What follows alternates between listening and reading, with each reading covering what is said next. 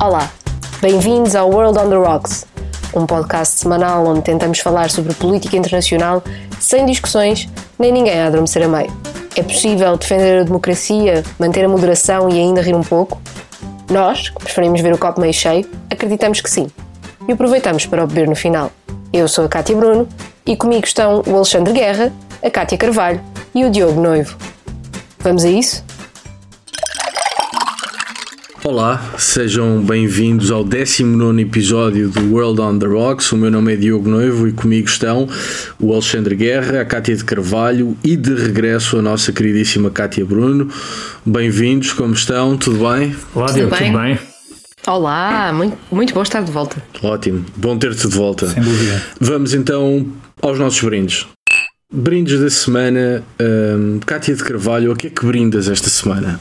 Olha, esta semana eu vou uh, brindar a coligação global para derrotar o Daesh barra Estado Islâmico, uh, que se reuniu um, ontem, na segunda-feira, em Itália.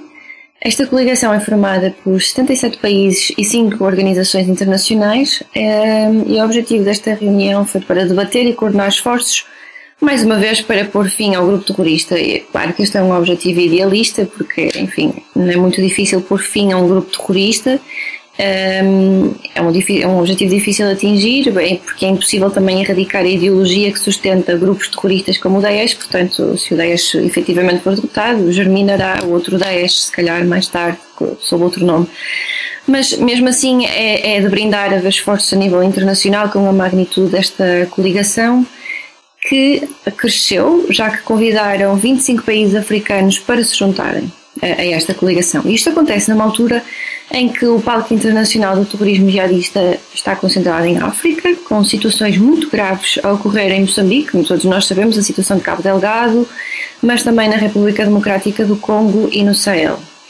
E foi por isto mesmo que o ministro dos Negócios Estrangeiros italiano Luigi Di Maio propôs a criação de um grupo de trabalho específico para o terrorismo em África. Portugal, acho que merece saber-se e ser dito, Portugal foi cofundador desta coligação e esteve representado nesta reunião por Augusto Santos Silva, o nosso Ministro dos Negócios Estrangeiros. E pronto, a verdade é que sem a contribuição de todos, sem comprometimento e os esforços concertados de todos, não será nunca possível atingir o objetivo de pelo menos controlar os grupos terroristas e evitar a sua expansão. Eu, daquilo que eu estive a ler eh, sobre, enfim, sobre a reunião, o objetivo neste momento é mesmo evitar a expansão destes grupos terroristas e tentar controlar e circunscrever a sua atividade.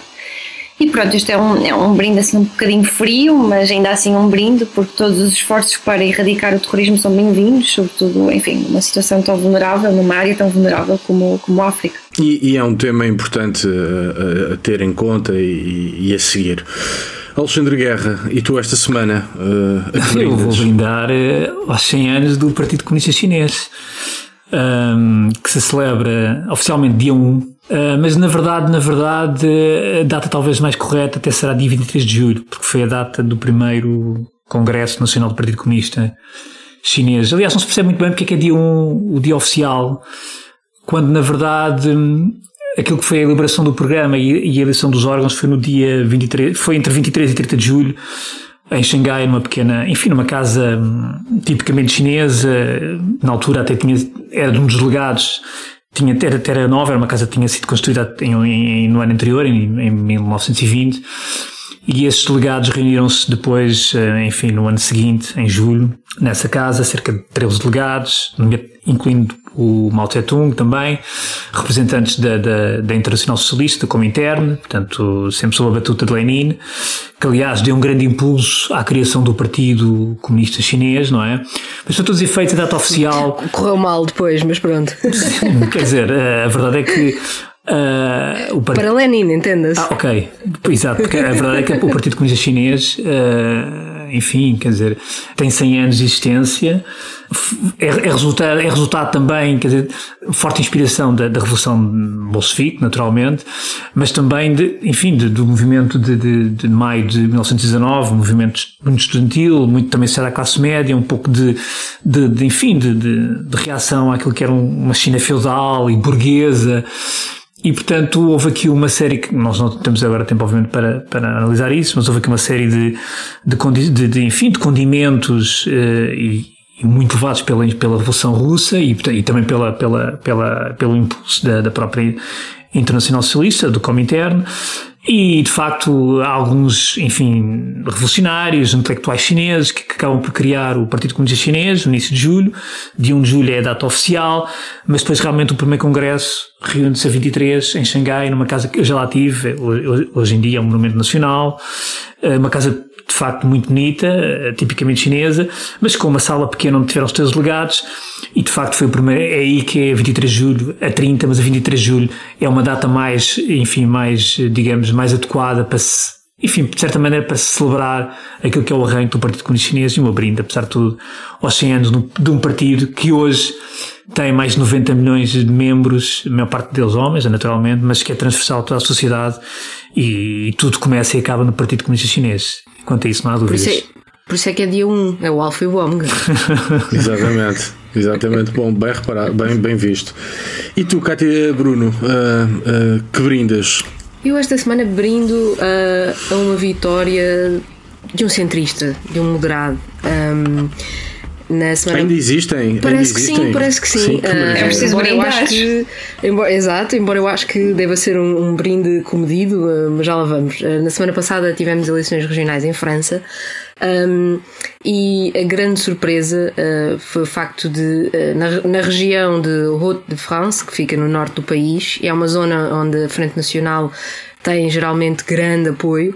Uh, a vencedora não foi Marine Le Pen, ela é candidata precisamente uh, por esse departamento uh, e perdeu, perdeu a eleição para um senhor chamado Xavier Bertrand, um, que é do Partido Les Républicains, o partido de centro-direita uh, antiga, o MP de, de, Sarkozy, que agora são os republicanos. Um, e partido que esteve praticamente morto. É? Exatamente, é? e que já tinha sido declarado o seu óbito, não é? Estava com, parecia completamente arredado, tal como o Partido Socialista Francês uh, da política nacional francesa, mas a verdade é que houve aqui esta, esta surpresa na noite eleitoral um, e, e, Bertrand aproveitou inclusivamente uh, o seu discurso de vitória para, para marcar, uh, para separar as águas da sua parte relativamente a Le Pen e dizer esmagámos a Frente Nacional e por isso isto, esta é uma grande vitória um, e evitar as tentações de algum centro-direita de, de secular uh, às ideias da extrema-direita. Claro que em França isto já está a ser visto como, como uh, uma, uma surpresa tão grande que já se fala em Bertrand como possível candidato presidencial, já se fala numa possibilidade de uma segunda volta que pudesse ser entre Macron e Bertrand e que o Pen ficasse de fora. Eu acho que isso é uh, esticar um pouco a corda. Aliás, o Political Europeu tinha um artigo muito interessante esta semana em que falavam com com alguns uh, eleitores de Le Pen nas eleições passadas em Haute-France e eles diziam que não votaram nela desta vez porque a Frente Nacional já era um partido demasiado mainstream uh, e que era um partido que tinha perdido o radicalismo dos tempos de Jean-Marie Le Pen. Portanto, uh, não sei se esses votos transitarão numa eleição presidencial para Bertrand, como muitos em França parecem esperar. Mas é curioso, o próprio Macron teve de admitir que naquela região preferia de facto que fosse Bertrand a ganhar e não o Pen. Um, portanto, acho que isso ilustra bem o quanto, o quanto esta foi uma vitória do centro e eu a isso brindo sempre. E é muito bem brindado. Excelente brinde. E não, não é preciso ilegalizar partidos para se derrotá-los. Exato.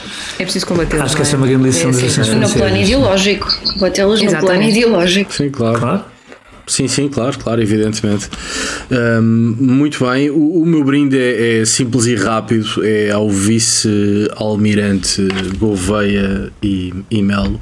Uh, e, e, o brinde eh, prende-se com o seguinte: nem sempre as coisas correram bem na gestão da pandemia, fomos o pior país do mundo, eh, não percebemos muito bem ainda como comunicar, tomamos medidas que na cabeça do cidadão comum não fazem qualquer sentido e cujo, cujo propósito é difícil de escrutinar, mas importa reconhecer que depois de um mau arranque no processo de vacinação, eh, desde que entrou o atual, eh, enfim, comandante desta, desta operação, o vice-almirante, de facto as coisas têm corrido bem, o processo de vacinação tem largamente corrido bem. Há pequenos percalços, como aquele que sucedeu no Porto, uh, mas rapidamente me parece que a decisão que foi tomada pelo vice-almirante Gouveia Melo uh, é correta, é de quem entende o papel que tem a cumprir e a missão que tem a cumprir, de alguém que tem uma noção muito clara do que é o, o serviço público uh, e, portanto, não obstante percalços, não obstante problemas que existem em todas as grandes organizações e em todas as grandes operações logísticas, parece-me que se é verdade que nem tudo está a correr bem, aliás, há coisas que não se percebe que continuem a correr mal ao fim de tanto tempo. Um, a vacinação sim está a correr bem, portanto, parece-me que. Um, e, e, há uma outra nota que me parece importante, já muitas vezes uh, o vice-almirante Gouveia Melo disse que, não obstante o êxito que tenhamos na Europa a vacinar, importa não esquecer que temos de ser solidários uhum. um, com outras regiões do globo. E, e, e, para quem não queira ser solidário, então que seja egoísta. Pense que se a, a pandemia não for controlada nestas outras zonas do globo, invariavelmente o problema regressará à Europa. E portanto, parece-me também que nesse sentido, o, enfim, o vice-almirante Gouveia Melo vê bem as coisas e está a ver bem as coisas, percebendo que, enfim, é importante obter o êxito nacional, mas que isso só não chega. Portanto, como nem tudo corre bem, a pessoa me brindar oh, aquilo que sim corre eu, bem. Eu gostava de subscrever esse brinde também e só acrescentar uma coisa, porque eu estou à vontade, porque ainda há duas semanas escrevi um texto precisamente sobre o, o, o vice-almirante e, e sobre o serviço que ele está a prestar ao país e às Forças Armadas. Mas eh, estes últimos dias houve, aliás, uma, uma entrevista muito, muito badalada. Na verdade, não foi entrevista, na verdade foram pequenos certos da entrevista, porque no Twitter 99% das pessoas não leem as coisas. Portanto, e, e, não é só no Twitter. Não, mas pronto, eu estou a falar do mundo do Twitter. No mundo Twitter, a gente também se confunde com. O Twitter, se calhar, é mais agudo nessa uh, característica. E a verdade é, é, que, enfim, pegaram uma frase ou outra, de, que, dado à Felícia Cabrita, numa entrevista ao Sol, e aquilo realmente assim. Uh, do nada parece um pouco esquisito, declarações da NATO e declarações que ele, que ele fez quando, quando viveu em África. Portanto, mas a verdade é que quem lê a entrevista, eu li a entrevista, é uma entrevista muito interessante tem, eh, tem, tem, quer dizer, são pequenos feriversos que ele conta da vida dele, quer dizer, que pelo meio da entrevista, portanto, que encaixa muito bem. Mas a entrevista vale a pena ser lida até pela visão estratégica que ele tem, por exemplo, em relação ao mar, à questão do mar, à questão da importância do mar. Portanto, um, a, a, mesmo a, aquilo que é, digamos, o treino militar e a, e a, lógica militar aplicada à sociedade e a, e a utilidade das Forças Armadas. E, portanto, e depois há outra coisa que, que eu também só, mais só acrescento só mais isto, que é, quer dizer, nós em Portugal achamos bem que, por exemplo, os melhores dos melhores, como o Cristiano Ronaldo, quer dizer, possa ter a sua arrogância, ou o Mourinho possa ter essa arrogância. Quer dizer, e, e, um, e um vice-almirante não pode ter assim também a sua arrogância, sendo um dos melhores dos melhores? Quer dizer, esta é que é a questão.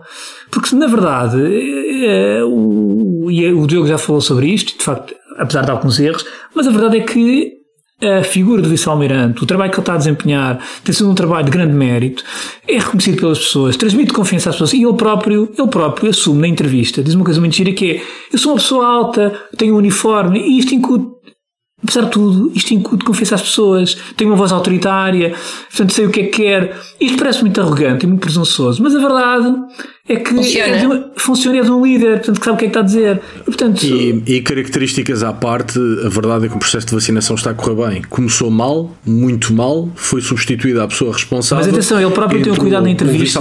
O Gouveia Mel, mas, e as coisas mas ele próprio na entrevista, que também não, as pessoas não ele tem o cuidado do seu antecessor dele próprio ser muito objetivo em relação ao, ao seu antecessor. Porque ele próprio diz, Porque mostra... começar é sempre difícil. E o antecessor dele é que começou. Não, certo, não havia vacinas. E, e, e, há outra coisa, e há outra coisa que mostra na entrevista, sobretudo em relação ao antecessor, é que o vice-almirante é um cavalheiro, o que fica sempre bem, não é? E, portanto, quis uh, ser cordial com o antecessor, o que só lhe fica bem. Eu não falei da entrevista uh, no meu brinde por uma razão muito simples. Porque via polémica e decidi ir ler a entrevista. Li a entrevista, não encontrei motivos para polémica. Passei à frente. Portanto, uh, percebo a referência à entrevista e, e, e, subscrevo o que disseste, Alexandre, mas de facto não, não encontrei ali razão Eu nem sabia que tinha havido polémica, esta passou completamente ao lado. E bem, foste ao Twitter, é sorte. E bem, e bem. E bem, exatamente. Mas enfim, feitos os brindes, passamos ao ouvir dizer. Cátia Bruno, o que ouviste dizer? Eu ouvi dizer esta semana que na União Europeia acho que ninguém sabe muito bem o que fazer uh, com um país chamado Hungria. E este não é um problema, um problema novo, uh, mas acho que vi, vi, duas coisas esta semana que acho que ilustram bem. Eu não diria tanto o desnorte, mas a, a incapacidade dos, dos, mecanismos da própria União Europeia para lidar com, com Estados, digamos, rebeldes uh, e que não seguem todas as linhas da, da própria União. Um, nós tivemos esta semana, uh, saiu na imprensa, uma, detalhes de uma reunião que houve entre os líderes europeus em que Orbán terá sido uh, muito criticado por, pelos vários líderes presentes na reunião uh, por causa da, da polémica lei uh, que supostamente é sobre a pedofilia, mas que na verdade um, é contra direitos LGBT, um, e que nessa reunião, de acordo com, com fontes que estiveram presentes e que disseram uh, à imprensa, tivemos vários líderes europeus a, apertarem com Orbán uh, e que terá havido inclusivamente conversas sobre se não está satisfeito com o que temos, pode sempre acionar o artigo 56 da União Europeia, como os ingleses fizeram. Aqui um parênteses, que, que eu acho que é um discurso que só, só surge agora porque o Brexit aconteceu e porque se mostrou muito mais complicado do que parecia à primeira vista e, portanto, agora a União Europeia sente-se com mais legitimidade para poder dizer isto, porque é pouco provável que alguém queira seguir o exemplo britânico agora comparado com o que acontecia há 5 anos, por exemplo. Mas ao mesmo tempo, hum, tivemos eh, notícias desta reunião, não é? Portanto, discussão intensa, líderes a, a, criticarem fortemente Orbán. Orbán terá dito, inclusivamente, que se estava a sentir muito atacado, que estava a sentir encostado à parede. Uh, mas depois uh, eu, eu li um, que nesta semana tivemos declarações de Wolfgang Schäuble, uh, o antigo ministro das Finanças alemão, que atualmente é presidente do Parlamento do Bundestag. Um, Lembramos todos da, da, dureza com que ele falou sempre em relação à crise das dívidas soberanas. Uh, e perguntado sobre, sobre a Hungria e sobre a Polónia, os dois Estados que agora aparentemente estão um, se não contra, contra muitos dos princípios fundadores da UE, pelo menos em desacordo com a visão uh, da maioria do que é que deve ser uma União Europeia e que valores é que deve defender. Uh, e Schäuble disse que achava que os alemães não tinham nada que ensinar aos polacos ou aos húngaros o que é que é a democracia, porque estes países tinham contribuído para o fim da União Soviética, tinham contribuído para a queda do comunismo através de, de ativismo de várias figuras, falou de, de Václav Havel, por exemplo, eh, de, de Walesa, etc. Eh, e, portanto, dizendo que eh, eles são importantíssimos para a Europa e que quem somos nós para estarmos a dizer o que é que seja. Eu acho que isto mostra bem a encruzilhada em que a Europa está relativamente a países como a Hungria e a Polónia. Porque, na verdade, por muito que eles possam e, e já têm uh, tomado decisões que são muitas vezes até um, condenadas pelo próprio Tribunal de Justiça Europeu, uh, depois isso na prática não, não representa nada, porque as decisões um, nas reuniões de líderes têm que ser tomadas por unanimidade. E, portanto, enquanto houver uh, Polónia e Hungria alinhadas, um, nunca nenhuma delas poderá ser sancionada. E, portanto, Parece-me que há aqui uh, a questão, sobretudo da Hungria, porque com Orbán à frente da Hungria há mais tempo que assistimos a, questões de potenciais violações de, de, direitos humanos que a, que a União Europeia defende, perseguição aos média, uh, eh, um, ataques contra sem-abrigos, contra ciganos, antissemitismo, etc.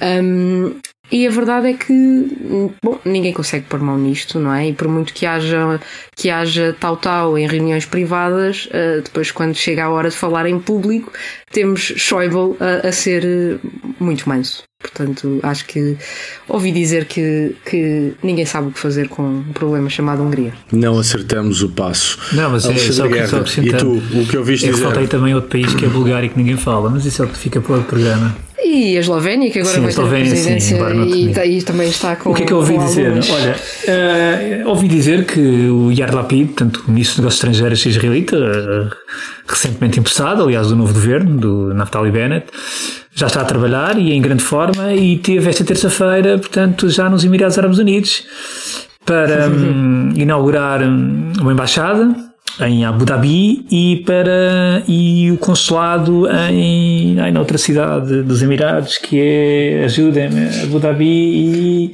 eu só conheço Abu Dhabi e o Dubai, Dubai exatamente, pronto, exatamente. Dubai, pronto. E portanto, isto para dizer o quê? Uh, não passou sequer um mês do final do conflito em Gaza. E portanto não passa nada. Portanto, tudo contente nos Emirados, uh, grande festa, portanto, uh, do lado israelita também, portanto, um momento histórico. Aliás, o próprio Lapide salientou a importância deste momento. Portanto, isto vem no seguimento dos acordos de Abrão, não é? De, do ano passado, forjados pelo Donald Trump. E aliás, quer dizer, então olhando para trás, acordos que eh, depois os Emirados juntaram-se Bahrein e depois Sudão e Marrocos, não é? E é preciso ver que, quer dizer, nós temos que olhar para a política internacional de uma forma cínica. Quem, que eu às vezes analistas de política internacional olhar para estas coisas como, enfim, com alguma ingenuidade. E até proposentes que têm de análise até acho um bocado estranho, porque vi alguns a criticarem, portanto, os acordos de Abrão, de Trump, na verdade. Esquecer, mas estes acordos tinham um propósito muito claro, que era estabilidade sistémica a nível regional.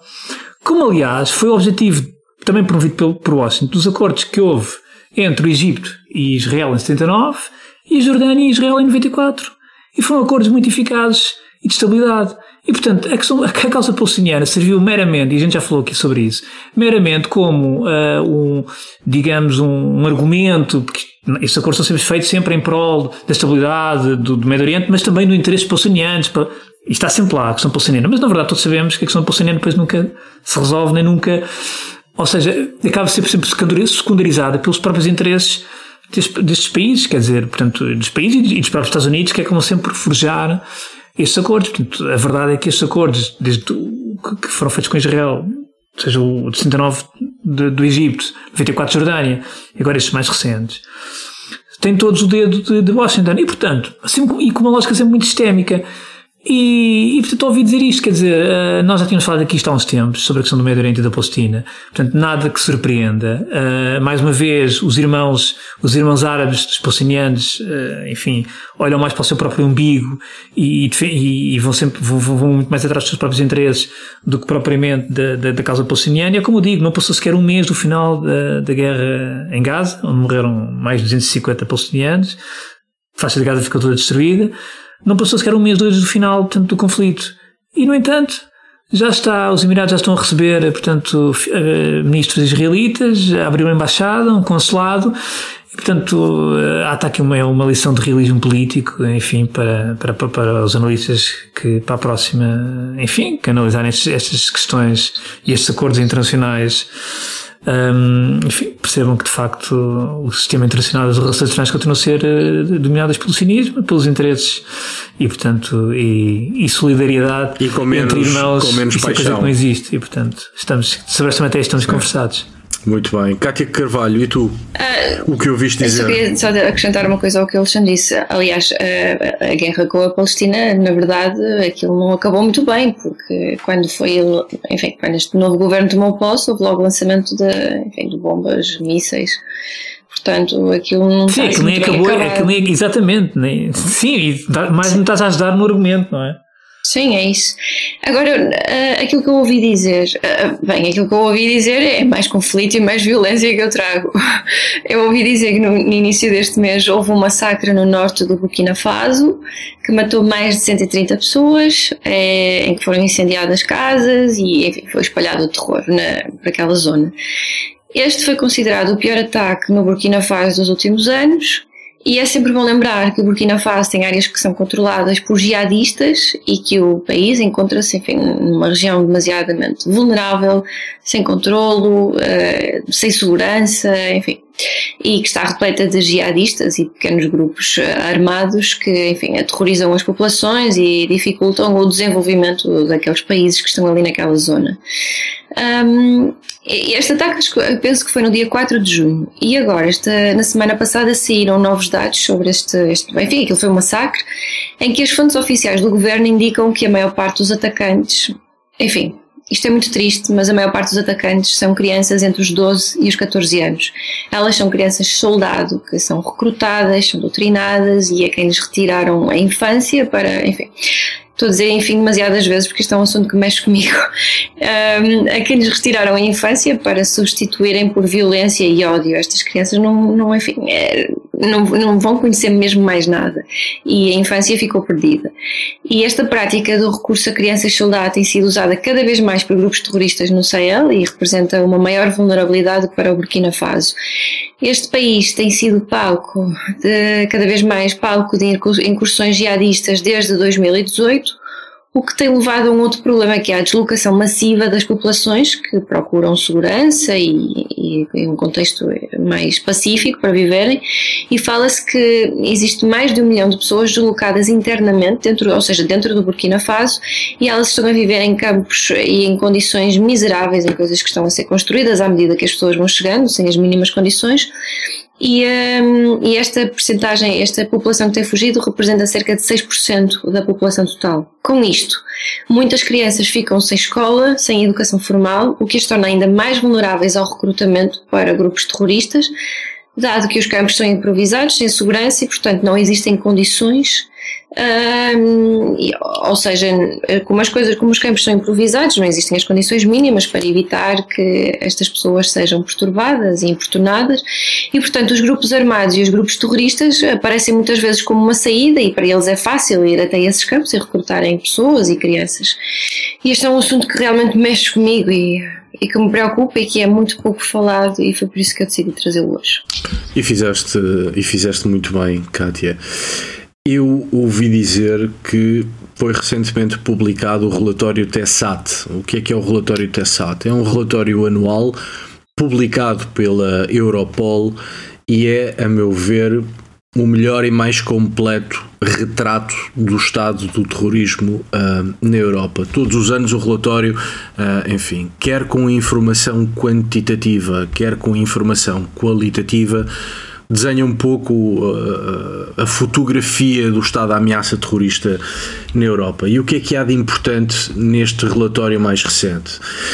Em primeiro lugar, que o número de atentados terroristas se manteve relativamente estável, o que não é má notícia, porque os últimos anos têm, têm, enfim, tem-se verificado uma redução acentuada no número de atentados por ano.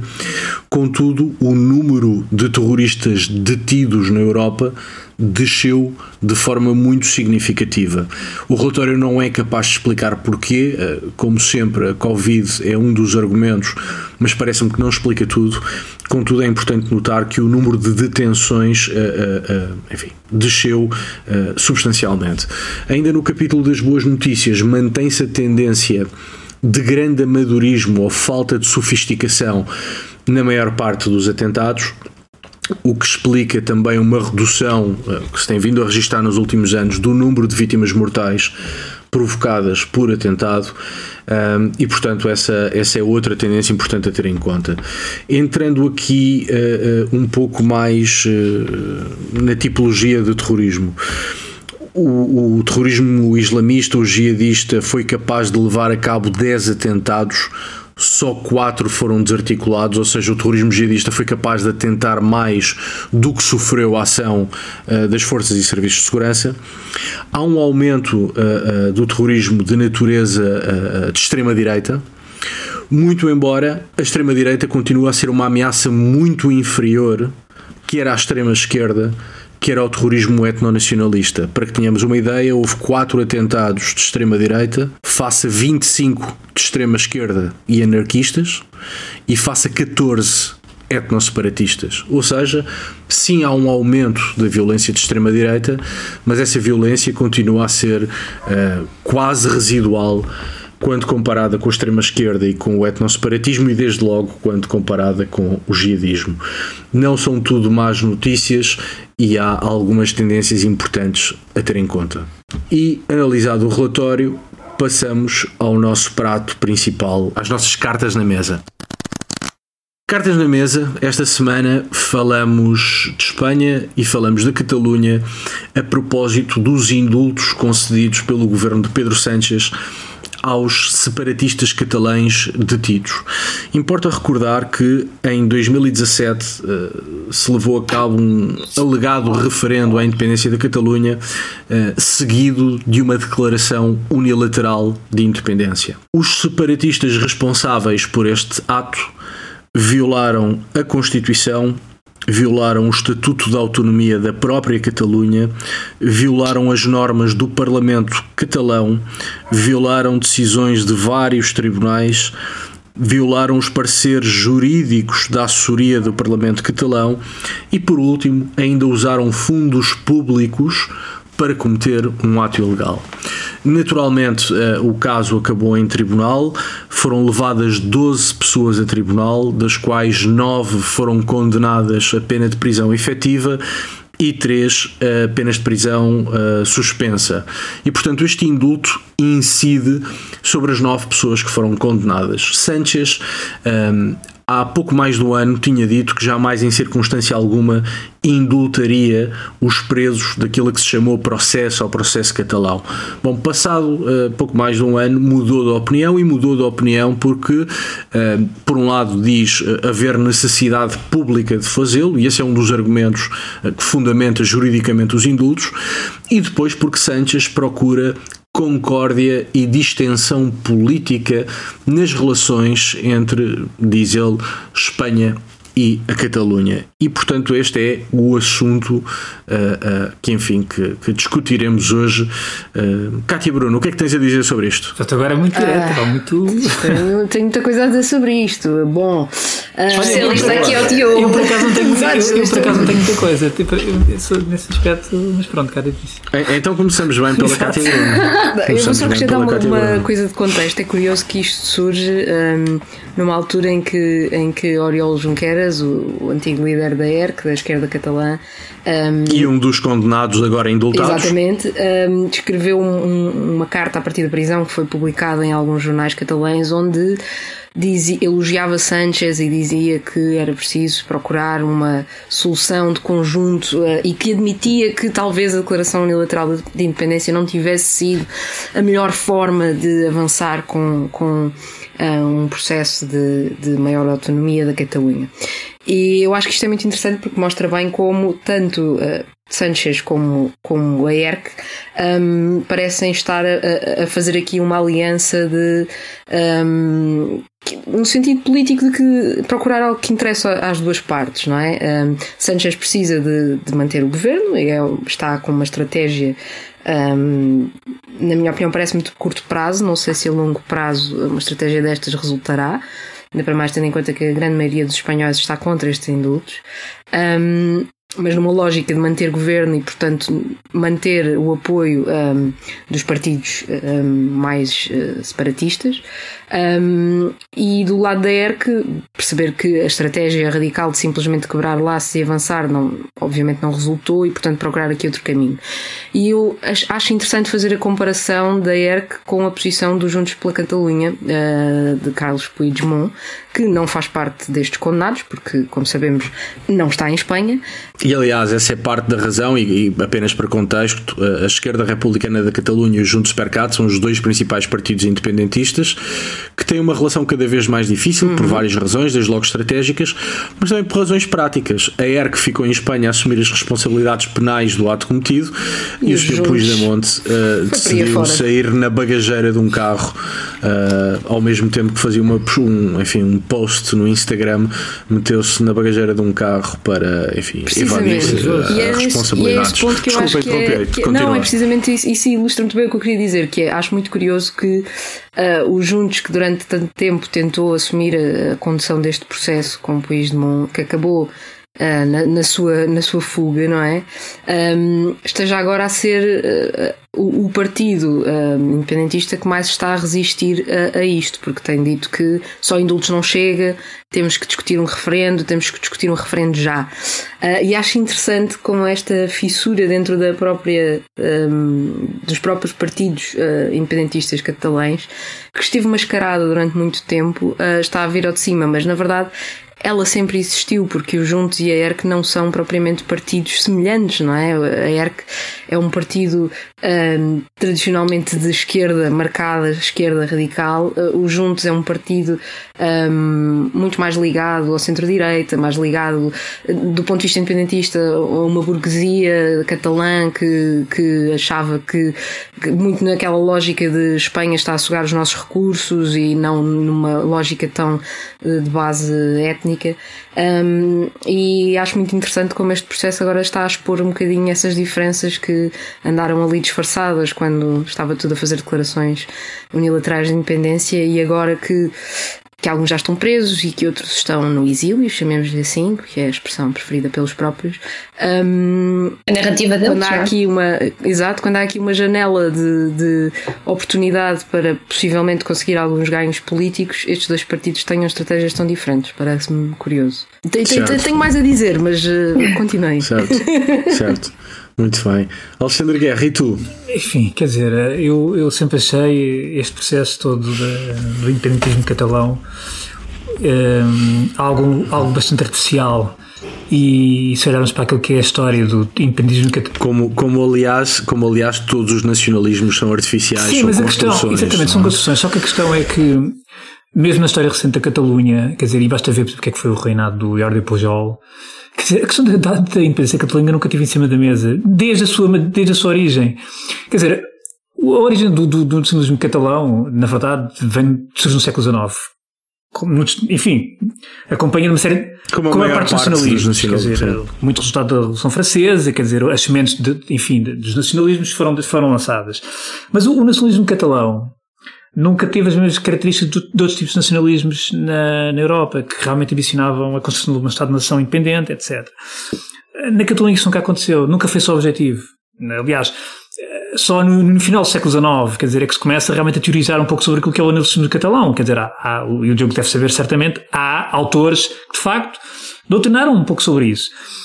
E portanto, essa ideia, de, nunca houve uma ideia de, de, de independência face, a, face à Espanha. Quer dizer, o que havia de facto era uma ideia de diferença, uh, de modernidade face àquilo que era o poder de Madrid, ou seja, uma lógica diferente. E sim, havia sempre essa, essa, essa nuance daquilo que era um movimento, digamos, nacionalista catalão.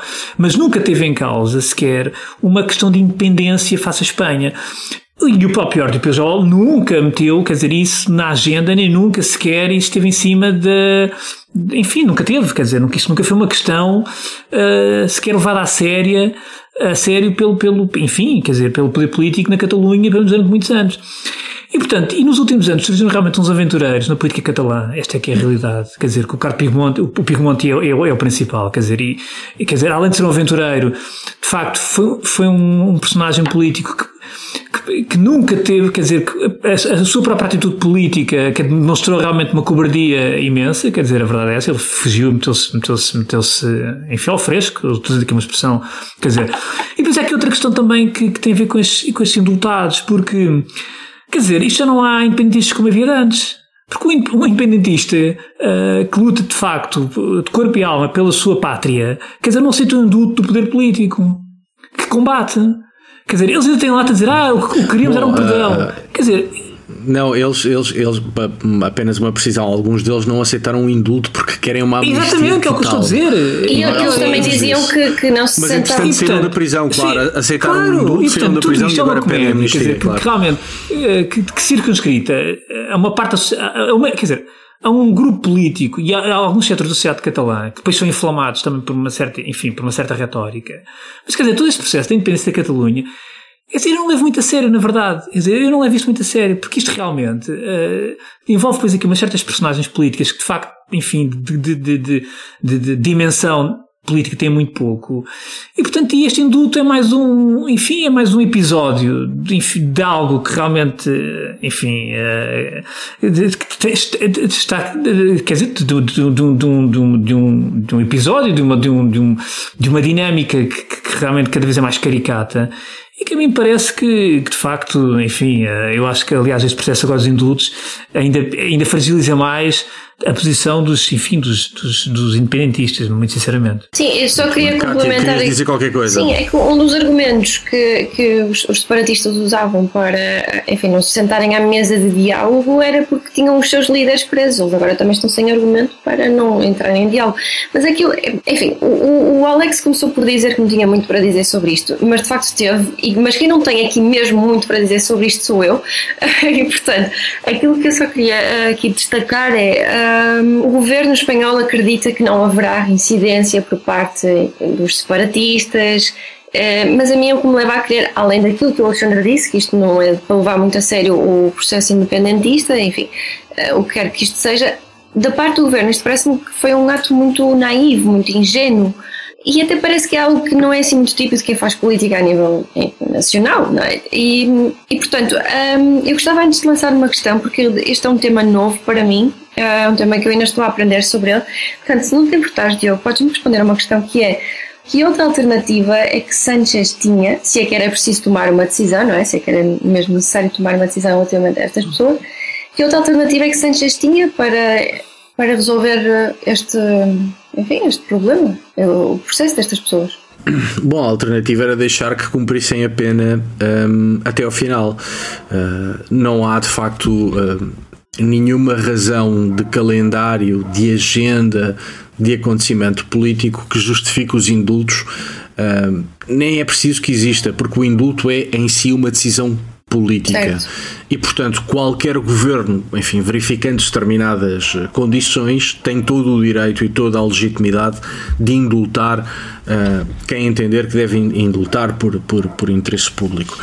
Eu, uh, enfim, tenho, tenho aqui várias concordâncias e várias, várias discordâncias. Uma das ideias de, de Pedro Sánchez era, de facto, concórdia e distensão política. E uma outra coisa que a Cátia Bruno disse que era agigantar a fissura entre os, as duas caras do nacionalismo catalão. Eu não estou tão otimista como a Cátia Bruno. Porque... Eu não disse que estava o... otimista, atenção. Não, estava otimista só, no sentido... Estava só a analisar a fissura. Não estava não, a dizer... sim, a fissura existe, é inegável. Mas, por exemplo, uh, ah, um, ah, falas ou, ou, ou, referiste declarações de Oriol Junqueras uh, no sentido de, enfim, de, de, alguma concórdia, não é? Bom, também te posso dizer que esse mesmo Oriol Junqueras disse que o indulto era um triunfo e uma prova de debilidade institucional do Estado. Ah, mas quando. Outro conto, Desculpa, só para dizer, quando eu digo concórdia, acho que é no sentido de ele achar que isto é um passo para poder chegar a uma negociação para um referendo, não no sentido de. Certo, certo, nesse sentido, evidentemente, porque quando nós olhamos para as declarações dos outros uh, uh, independentistas, Jordi Turul, por exemplo, disse: deram-nos um indulto condicionado, revisável e parcial ouçam-nos bem. O nosso compromisso com terminar o que começámos no dia 1 de outubro de 2017 não é parcial nem revisável. Já a deputada do Juntos Percat, Elsa Artadi, perguntaram-lhe o que é que tinham aprendido com este, eh, enfim, todo o tempo que decorreu até o indulto. E ela disse: Aprendi que tínhamos razão. A CUP eh, insta a que se recomece a confrontação com o Estado. E Pere Aragonés, o atual presidente do governo autonómico da Catalunha, disse: eh, Muito bem, indultos, mas os indultos não solucionam nada, queremos referendo e autodeterminação. E, portanto, aquilo que é o principal objetivo de um indulto, que é concórdia e distensão, parece não ter sido. Não ter sido uh, alcançado. Uma caixa de Pandora abriu-se então, portanto. Provavelmente abriu-se uma, uma caixa de Pandora. Uh, é difícil eh, perceber por que razões. Há uma explicação, que é a explicação que deu a Cátia Bruno, tem muito a ver com a manutenção de Sanches no poder. Exato há uma aliança que não começou hoje entre Sánchez e a esquerda republicana da Catalunha. Uh, o referendo é, uh, uh, enfim, uma reivindicação antiga da esquerda nacional, da esquerda republicana da Catalunha, e portanto Sánchez talvez tenha entendido que este indulto podia ser percebido como um primeiro passo no sentido do referendo e com isso, enfim, garantir o apoio parlamentar que lhe permite manter-se como, como primeiro-ministro. mas de facto é muito, é muito, enfim, estou muito cético quanto à capacidade destes indultos em, em, em conseguirem concórdia. E por outro lado, importa ter presente que, embora esta, e, e aí concordo muito com o Alexandre, embora estas personalidades uh, independentistas, uh, enfim, não tenham dimensão política, uh, estatura, melhor dizendo, nem grande seriedade, a verdade é que o, o suposto referendo e a Declaração Unilateral de Independência foram a maior crise constitucional na história da democracia espanhola desde que uh, em, em uh, 81 um grupo de guardas civis entrou aos tiros no Parlamento para, enfim, pôr fim ao processo de transição democrática. E, portanto, o que aconteceu foi seríssimo, foi o maior desafio à ordem constitucional, quer do ponto de vista emocional, quer do ponto de vista político, teve consequências profundíssimas, quer na Catalunha, quer em Espanha. E, portanto, o que aconteceu foi grave. Uh, indultar quem cometeu crimes graves e não mostra o mais elementar sinal de arrependimento. Parece uma jogada de alto risco. É evidente que o indulto não requer que os indultados estejam arrependidos. Pois não. Mas também é verdade que só há apaziguamento se houver alguma dose de arrependimento. E esse arrependimento simplesmente não existe, muito antes pelo contrário. O indulto está a ser entendido como uma prova da fragilidade do Estado espanhol, uma prova de que os independentistas têm razão e uma prova de que é possível continuar, permita uma expressão, a esticar a corda para levar isto um pouco mais longe e chegarem então à independência. O que tem vários problemas e uh, nos remete um bocadinho para a história que falaram o Alexandre e, e as Cátias. De facto, na sua origem no século XIX, o nacionalismo catalão maioritariamente não era independentista, era cultural, não era étnico, não acreditava na existência de uma raça catalã, como por exemplo acontecia no País Basco, onde havia a defesa uh, da raça basca.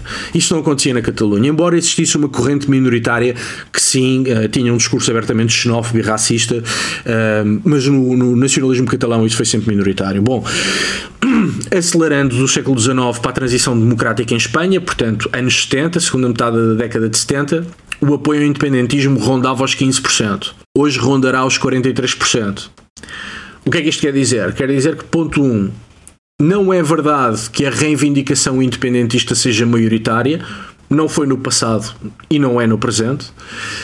Um, e que neste período de democracia as várias cedências que os vários governos foram fazendo de esquerda e direita ao nacionalismo catalão serviram para que esse nacionalismo catalão tomasse conta das instituições públicas e uh, fosse edificando uma nação. Uh, por exemplo, hoje é praticamente impossível na Catalunha encontrar letreiros públicos de informação ou escolas um, em castelhano. Aliás, há uma decisão de um tribunal que pede ao sistema de ensino catalão que pelo menos 25% das aulas sejam em castelhano porque é quase tudo em catalão e há uma, uma, um, um acosso e um afastamento por parte uh, do independentismo de quem não subscreve uh, uh, enfim, as metas separatistas e portanto há um problema não na relação entre Espanha e Catalunha mas dentro da própria Catalunha. Porque o nacionalismo quer impor a sua vontade, o nacionalismo separatista, porque nem todo o nacionalismo catalão é separatista.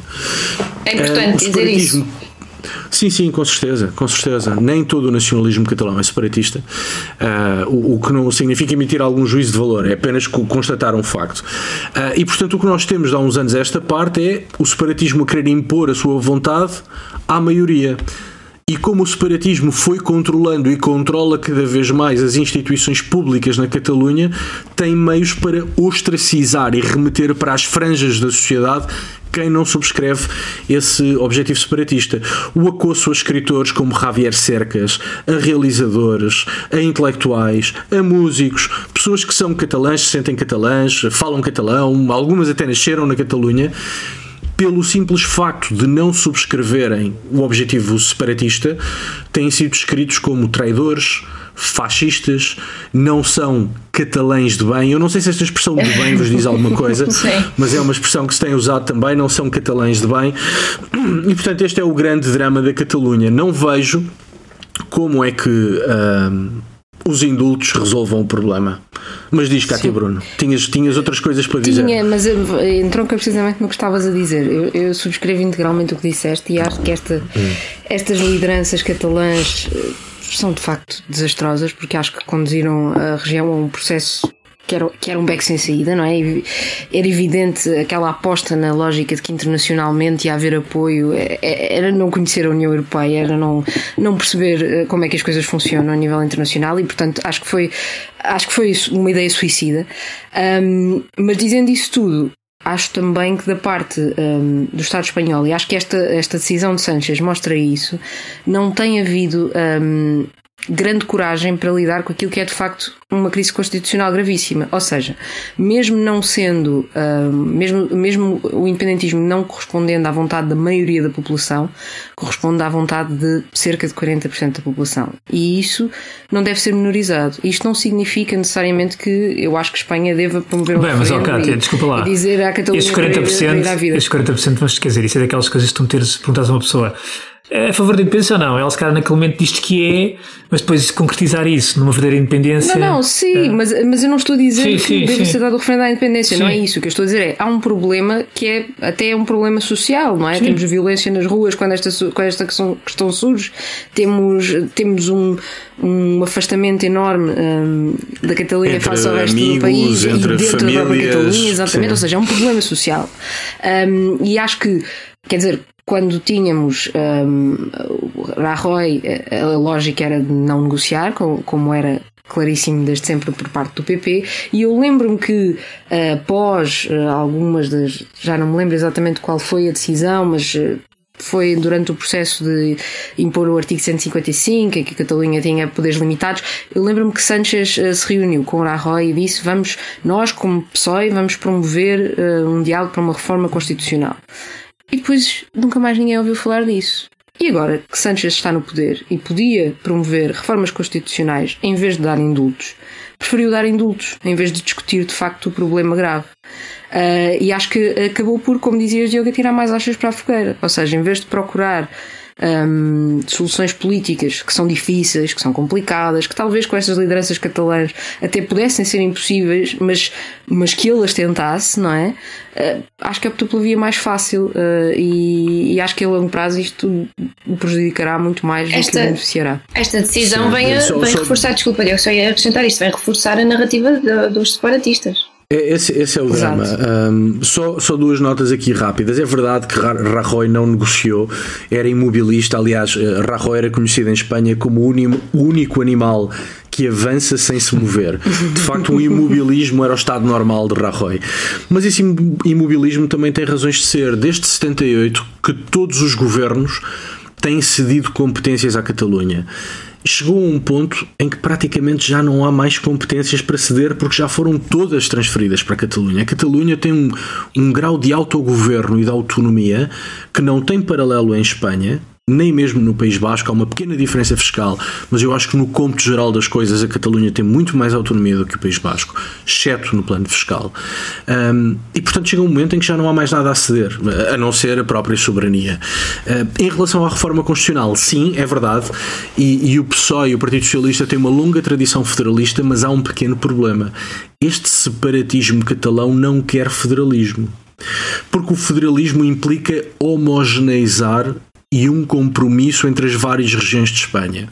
O que significa que a Catalunha perderia o estatuto de privilégio que tem hoje, sendo a comunidade com mais autonomia entre as 17 comunidades que compõem Espanha. E, portanto, o principal entrave à solução federalista é o próprio separatismo catalão. Sim, mas, e, portanto... mas não achas que seria muito mais corajoso da parte de Sánchez porque não perderia a face e manteria eh, o seu discurso de manter a, a, lógica de reforma constitucional e de federalismo. Era uma forma de fazer oposição aos independentistas sem, eh, ao mesmo tempo, eh, seguir pelo mesmo caminho de Rajoy, não é? Poderia ser uma Sim. solução alternativa, mas que tinha muito mais custos, não é? Muito mais difícil. É, é esse o meu ponto, é que é, é politicamente custa mais, demora mais tempo, vai comprar mais guerras e não resolve o problema. E portanto, sim, era verdade, teria sido mais corajoso, mais valente e mais estrutural uma proposta de reforma constitucional, depois importava ver como. Mas tinha sido muito mais eh, valente do que propriamente esta solução dos indultos, que me parece tempo perdido. Há aqui um outro problema a que falarei brevemente, porque estamos mesmo, já ultrapassámos até o nosso tempo, que é a mesa de diálogo. A seguir aos indultos vem uma mesa de diálogo. O que é que isto significa? Um diálogo, um, um fórum de negociação entre o governo espanhol e o governo catalão. Ora, esse fórum já existe. Existem, aliás, vários onde o governo catalão e o governo espanhol podem falar. Um, acontece, porém, que esta mesa de diálogo, como é criada de maneira mais ou menos informal, permite ao separatismo catalão uh, libertar-se das normas de representatividade política e de relação entre partidos que existem, por exemplo, num Parlamento. Como é uma mesa de diálogo ad hoc, em tese vale tudo. Vale, nomeadamente, reinserir novamente os agora indultados no processo político, apesar dos indultos não permitirem isso. E, portanto, mais do que a cedência dos indultos, Sanchez pode preparar-se para fazer uma cedência ainda maior, a meu ver, que é a mesa de diálogo. Admito que voltaremos ao tema, já nos eh, ultrapassámos largamente eh, o, o, o, tempo disponível para isto e, portanto, proponho que passemos às nossas opções da semana. Opções da semana, Cátia Bruno. Conta-nos coisas. Muito sucintamente, uh, estou obcecada com as Honduras e com o que se passa nas Honduras por causa de duas coisas que consumi nos últimos tempos. Uma é um artigo da Harper's Magazine de Andrew Cockburn, em que ele detalha muito bem como o próprio presidente das Honduras, Juan Orlando Hernández, um, tem claras ligações ao tráfico de droga no país e, e explica muito bem como uh, os Estados Unidos, quer com Trump, quer com Biden, um, continuam a negociar com o governo das Honduras como se isso não fosse questão um, e dando programas de ajuda económica para tentar travar a vinda de imigrantes, mas que na verdade contribuem para, para manter os problemas que fazem com que os migrantes saiam, não é? Que é a violência promovida pelos, pelos cartéis, na maior parte das vezes. Um, e para acompanhar o podcast Blood River, que é feito pela Bloomberg e que é sobre a morte de Berta Cáceres, ativista ambiental nas Honduras, um, que foi assassinada, ainda hoje não se sabe exatamente por quem e que mostra muito bem este, esta teia de, de corrupção e de ligações entre o poder, o narcotráfico e algumas grandes empresas que operam muito, muito com, com com vista grossa dos Estados Unidos, que na verdade deviam ser os primeiros interessados em, em, em resolver problemas na sua vizinhança. Excelentes sugestões, excelentes sugestões. Cátia de Carvalho, e tu? Eu também vou ser telegráfica. Um, esta semana eu trago um webinar que vai acontecer amanhã e chama-se The Radicalization amanhã, dia 30, eh, e chama-se The Radicalization and Disengagement, organizado pelo International Center for Counterterrorism da Universidade de Leiden. Apesar dele ser transmitido ao vivo, amanhã, dia 30, o vídeo vai ficar disponível mais tarde no canal do YouTube do Centro Excelente. ou então no website, na página do, deste Centro de Investigação, que é um dos melhores e mais conceituados centros de investigação na área do terrorismo a nível mundial. O webinar conta com a presença de especialistas, lá está de nome internacional, que têm experiência prática nestes temas e que discutem estes temas de ângulos diferentes, o que tornará certamente a discussão uh, muito interessante, já que, enfim, de radicalization and disengagement são temas que ainda não estão assim muito bem definidos na literatura e nem se sabe muito bem o que fazer para lidar com as pessoas, que, com, com as pessoas, com, com os turistas e, portanto, acho que este é um tema interessante para ouvir. Excelente. Obrigado, Cátia. E tu, Alexandre? Eh, eu trago esta semana o, a mais recente biografia de Salazar, do Tom Gallagher, historiador britânico. Uh, foi lançada agora em maio, portanto, pela Don Quixote, uh, uma edição de Duarte Bárbara, uh, a quem eu mando um abraço, que já trabalhei com ele, o, num livro. Por incrível que pareça, e já falámos sobre isto, já aqui também tinha trazido uma biografia do Filipe Ribeiro Menezes, que aliás o Tom Gallagher elogia. A verdade é que, depois desses anos todos, biografias, biografias dignas desse registro, temos praticamente duas, que é do Filipe Rio Menezes, há uns anos, e que, e que estava no estrangeiro, e que inicialmente fez essa biografia publicada em inglês e depois publicada em Portugal, e agora esta de Tom Gallagher, hum, enfim, uh, comecei agora a ler, não tenho uma grande opinião sobre ela ainda, portanto, mas é interessante constatar isso, porque realmente continua a ser um personagem pouco estudado em Portugal, uh, tirando, enfim, uh, o, o registro geográfico do Franco Nogueira, não é? Portanto, e pouco mais, mas acho que é sempre um bom contributo, sobretudo vindo um contributo externo, que é sempre um olhar diferente, talvez menos enviesado ideologicamente, mas uh, estou a ler, vou, vou, começar a ler e, portanto, mais tarde direi o, o, que, o que é que acho deste, desta biografia, mas acho que é sempre. Dá-nos a tua review. Acho que é sempre positivo, portanto, desde que seja um, um contributo sério portanto, e objetivo é sempre positivo este tipo de trabalho. Sim, e, e, e traz-nos a, a, recensão, porque eu também é um dos livros que tenho, tenho interesse em ler. E a, a, a minha opção da semana é também um livro de Santos Juliá, um, talvez o nome mais importante da história contemporânea, ou do estudo da história contemporânea em Espanha. O livro chama-se Demasiados Retrocessos Espanha entre 1898 e 2018. Santos Juliá foi um grande, grande historiador, morreu em 2019, talvez o, o mais importante sobre os últimos séculos de Espanha. Uh, e neste livro, que não é um livro de história, julgo que é dos poucos livros publicados por ele que não é um livro de história, é um conjunto de ensaios sobre história, onde ele basicamente olha para o último século espanhol numa ótica de retrocessos e identifica os vários retrocessos que aconteceram nesse nesse último século. O último retrocesso sinalizado por ele é precisamente o, o desafio separatista na Catalunha. E visto que esse foi o tema do nosso Cartas na Mesa, pareceu-me interessante trazer este livro que integra uh, o desafio ou a crise constitucional que, uh, provocada pelo separatismo num longo lastro de retrocessos uh, ocorridos no último século. E pronto, com, estes, com estas sugestões nos despedimos. Para a semana cá estaremos. Um, abraços e, Beijinhos e até para a semana. Deus, beijinhos. Até para a semana.